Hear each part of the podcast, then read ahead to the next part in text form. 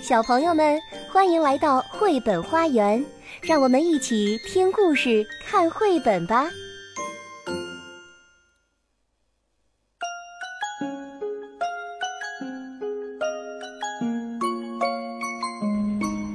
嗨，小朋友们，大家好，我是你们的好朋友洋洋姐姐。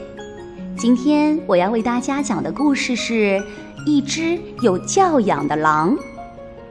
文。贝奇·布鲁姆，图帕斯卡·华尔特，由于志莹翻译。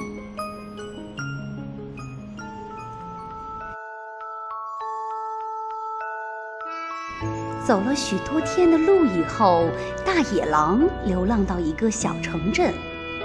他又累又饿，腿也痛得不得了。现在他只剩下一点点钱了。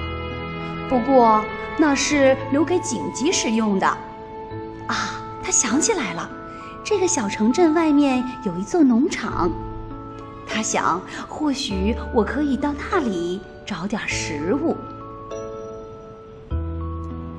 从农场的围栏上望过去，他看见小猪、小鸭和小母牛正在阳光下看书。大野狼从来没有见过动物看书。嗯，可能是我眼花了吧。不过他已经饿得没时间多想。大野狼站起来，挺挺身子，他深深地吸了一口气儿，然后大吼大叫地扑向动物。呜呜！小鸡和小兔赶紧逃命。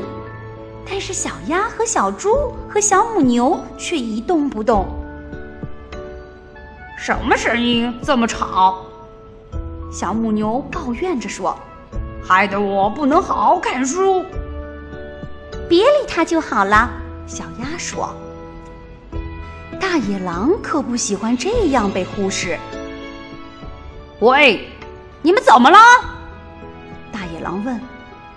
难道你们看不出来我是只可怕的大野狼吗？当然知道了，小猪回答说。可是你可不可以去别的地方当可怕的大野狼呢？我们正在读书耶。这座农场是为了有教养的动物而盖的。你马上乖乖的走吧。小猪说着说着，还推了大野狼一把。大野狼从来没有碰过这种事。有教养的动物，有教养的动物，大野狼反复的念着，这倒是挺新鲜的。好，我也要去学怎么读书。于是他开始上学去了。孩子们看到教室里有一只大野狼，都觉得很奇怪。不过，他好像没有要吃人的意思，所以他们很快的就习惯了。大野狼上课很认真，经过一番努力后，他学会了读书和写字。没多久，他就成为班上最优秀的学生了。直到对自己的成绩感到满意后，大野狼回到农场，跳过围栏。我要让他们好好瞧瞧。他想，他打开书，开始大声念：“跑呀，大野狼，跑呀！看见大野狼在跑呀！”你要学的东西还多着呢。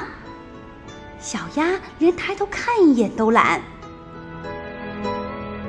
大野狼转过身，跳过围栏，往前跑。他直到跑到图书馆，他花了很长的时间努力研读。连布满灰尘的旧书都读了一大堆，他一遍又一遍地练习，直到他可以流畅地念书，不需要停顿。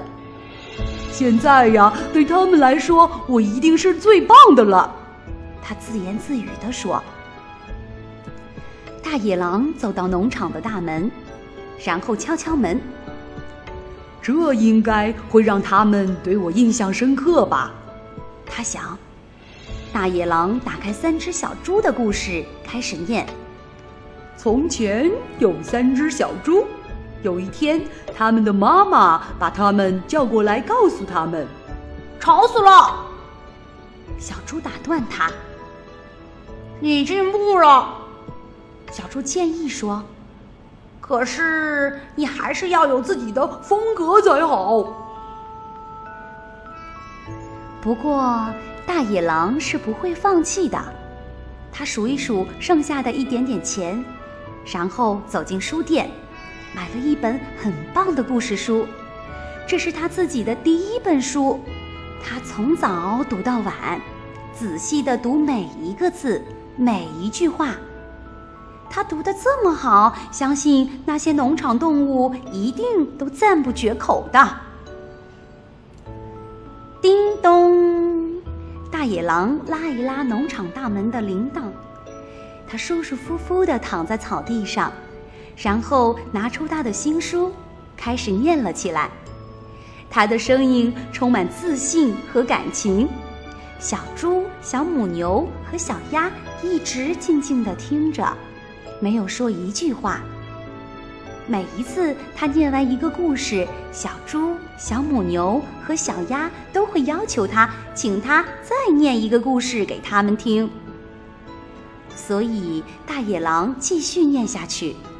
一个故事接着一个故事，一会儿他是从神灯里钻出来的精灵，一会儿他扮演起小红帽，接下来他又变成无恶不作的海盗，好有趣哟！小鸭说：“今天跟我们一起野餐好吗？”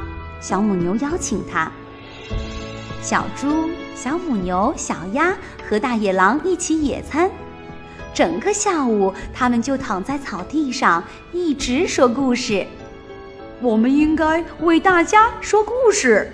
小母牛突然说：“我们可以到全世界去说。”小鸭也加入意见：“嗯嗯，我们明天早上就出发。”小猪说。